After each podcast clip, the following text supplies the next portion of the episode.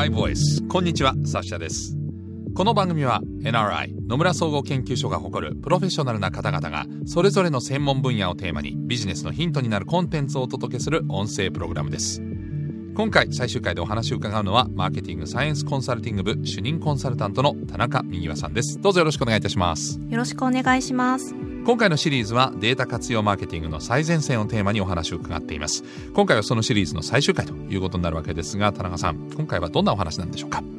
はい。今回はクッキーレス時代におけるメディア戦略のあり方です。NRI Voice NRI Voice 改めてお話を伺っていくのはマーケティングサイエンスコンサルティング部主任コンサルタントの田中美和さんです。どうぞよろしくお願いいたしますよろしくお願いします。えー、前回は3回目だったんですが原野さん、えー、企業が広告出稿を行う上で留意する点ということで、まあ、KPI の、えー、設定なんていうところも聞いたんですけれども今後のメディア戦略のあり方、えー、ここを伺っていきたいと思うんですがこのデジタルメディアが欠かせないものになってきたということがここ近年というかコロナ禍もあってもさらに増えてきたと思うんですけどこの辺やっぱりあの数値としても出ているものなんですか？はい第2話のところでもお話ししましたけれども、はい、コロナ禍で、まあ、ステイホームの影響で、まあ、ラジオですとか動画配信サービスの利用が増えています。動画に限らずですけれども主要広告サイトの延べ接触数っていうのを見てみると2020年の45月の緊急事態宣言中に全体的に接触数が大きく上昇しているっていうことが分かっています。はいまた、あの、緊急事態宣言が解除された後も、外出の機会、ちょっと増えたかと思うんですけれども、はい、接触数はコロナ前の水準には戻ってないですね。ですので、デジタルメディアの利用については、一時的なもの、代替ではなくて、今後も、うん、えー、増加が続いていくと考えられます。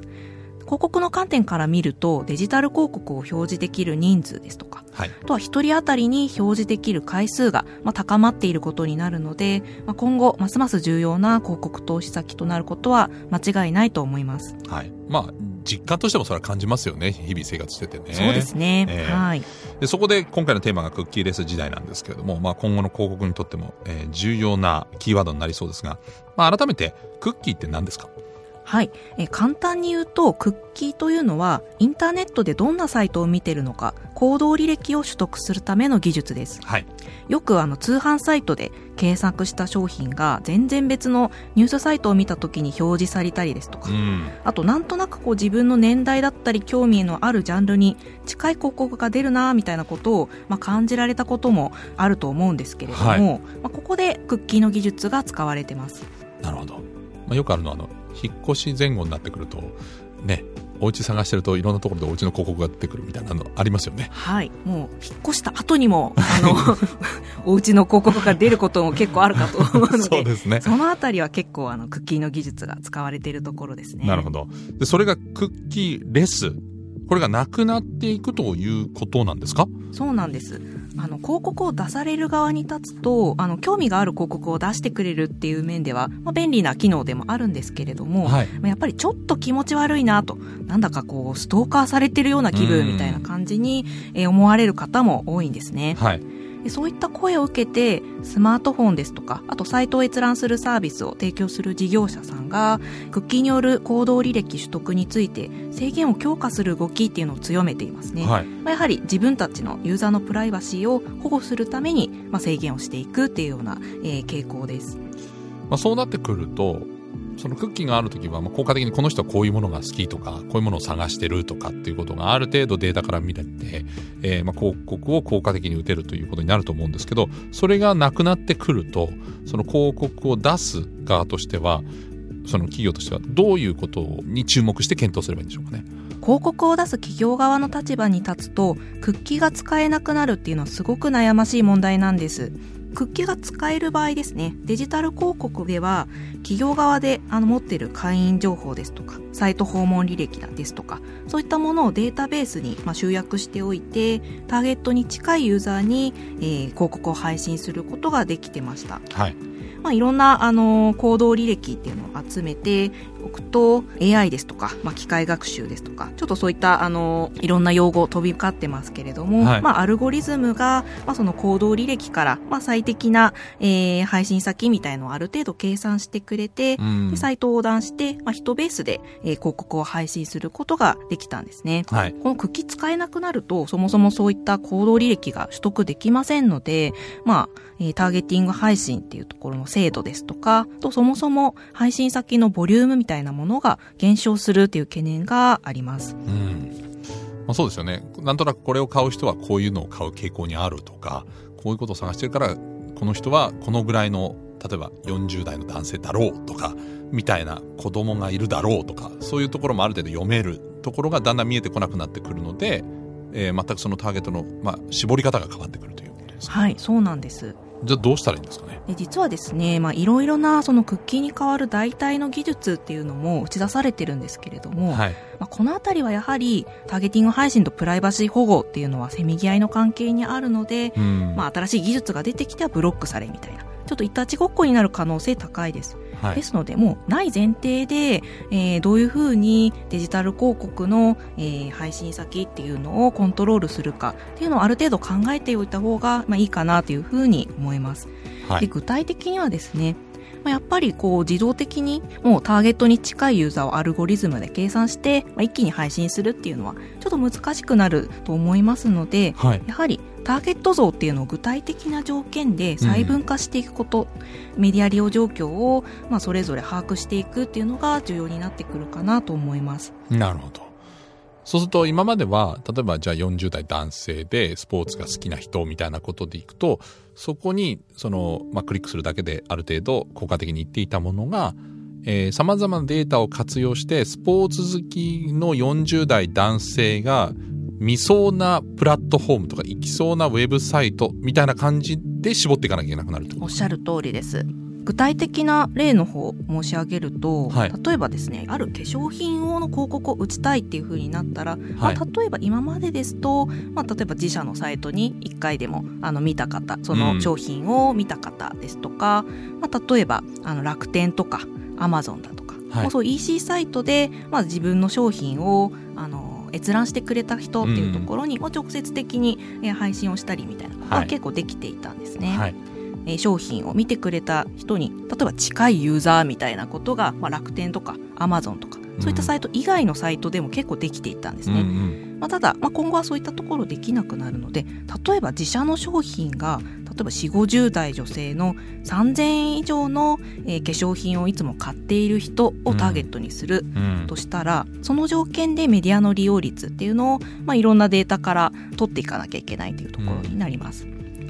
例えばですけれども、まあ、4 5 0代女性っていうとデジタルメディアの利用率全体的に他の年代と比べて低くなるんですけれども、はい、ここに3000円以上のスキンケア商品購入者っていう条件加えると、うん、他の年代よりも活発にデジタルメディアを使ってるっていうことが、まあ、分かったりします。ですので先ほどのあのおっしゃったように4 5 0代の例えばスポーツに興味がある人が、うん、まあ、どんなメディアを使っているのか、っていうのをきちんと、まあ、マーケティングの担当の方が把握をして、まあ、いろんな条件組み合わせてメディアの利用状況判断をして出向するってことが大事になってくると思います。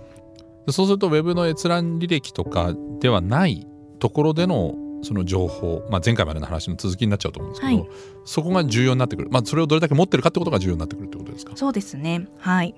やはりあのいろいろな調査データだったり、まあ、アンケートデータあのたくさんあると思うんですけれども、うん、まあ、そういったところも活用しながら、まあ、きちんとあの自社のターゲットがどこなのかですとか、まあ、そういったところを設定をして、え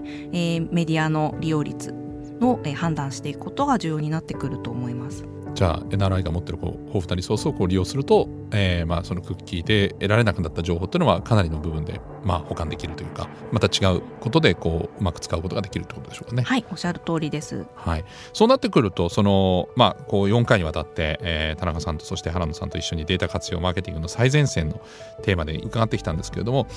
まあ、改めてこう広告メディア戦略についてこれからという意味では何がポイントになるんでしょう？はい。第4話ではデジタル広告の技術的なところ、まあ、中心にお話ししたんですけれどもデジタル広告にかかわらず、まあ、現在はあのコロナの影響なんかもあって生活様式は刻一刻と変化していると思います、はい、ですのでマーケティング全般でデータを活用するっていうのはますます重要になってくると思います、はい、で、まあ、その上で、まあ、ポイントとなるところですね。大事なところに関しては、まあ、インサイトシグナルのデータはもちろんですけれども、はい、まあ、あくまでデータだったり分析手法っていうのは道具の一つに過ぎないということですね。うんやはり大事なのは仮説を立ててデータを取って解釈をして戦略に生かすという意思決定をする、まあ、それをちゃんと人の頭で考えていくこと、まあ、そちらがポイントになってくると思います。なるほどただその考えていく結論を出すためにはより多くのデータとか情報がある方が正しい判断がしやすくなるってことですね。そうですねはいもちろんやはり、まあ、あのいろんな道具がたくさんあった方が戦っていくにはあのいいかなと思います。はい、その辺はまた改めて、えー、1回目からちょっと今回のシリーズ聞き直したくなるような締めのお話でございました。田中さんどうもありがとうございました。ありがとうございました。そして第1回第3回を担当していただいた原野さんもどうもありがとうございました。ありがとうございました。NRI Voice NRI Voice.